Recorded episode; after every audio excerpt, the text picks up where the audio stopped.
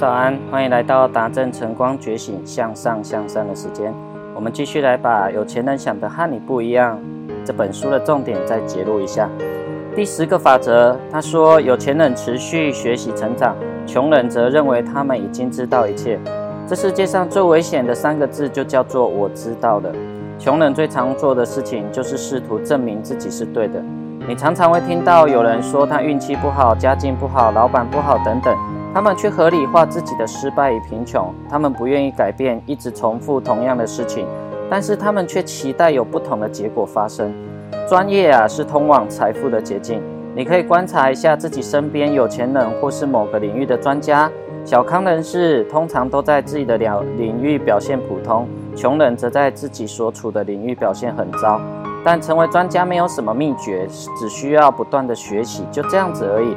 所以致富法则说，让自己保持成长，从每个月至少阅读一本书开始，就像你每天读的这样子的读书心得，对你来讲就是一种成长。到目前为止，我们已经讲了十个法则，我们复习一下：第一，有钱人为自己的人生负责，穷人认为自己是受害者；第二，有钱人专注于机会，穷人专注于障碍；第三，有钱人与积极的成功人士交往，穷人与消极的人或不成功的人交往。第四，有钱人乐于宣传自己和自己的价值观，穷人讨厌推销。第五，有钱人根据结果拿酬劳，穷人根据时间拿酬劳。第六，有钱人寻找双赢的方法，穷人想着如何二选一。第七，有钱人专注于自己的净值，穷人专注于薪水。第八，有钱人让钱帮他们工作，穷人用辛苦工作换薪水。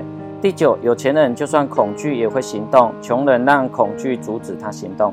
第十，有钱人持续学习成长，穷人则认为他们已经知道一切了。所以这十个法则呢，送给大家，在生命当中可以好好的去思维一下。祝福各位有个美好的一天，我们下次见哦。